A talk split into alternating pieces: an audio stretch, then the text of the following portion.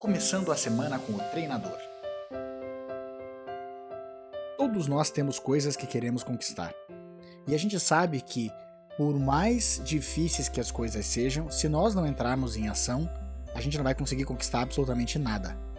E aí, para começar a semana, então, hoje eu falo de vocês sobre fazer agora e não deixar para amanhã.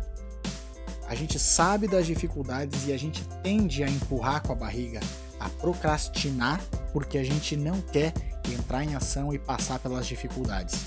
Às vezes a gente olha o tanto de coisa que a gente tem que fazer e deixa de lado por preguiça.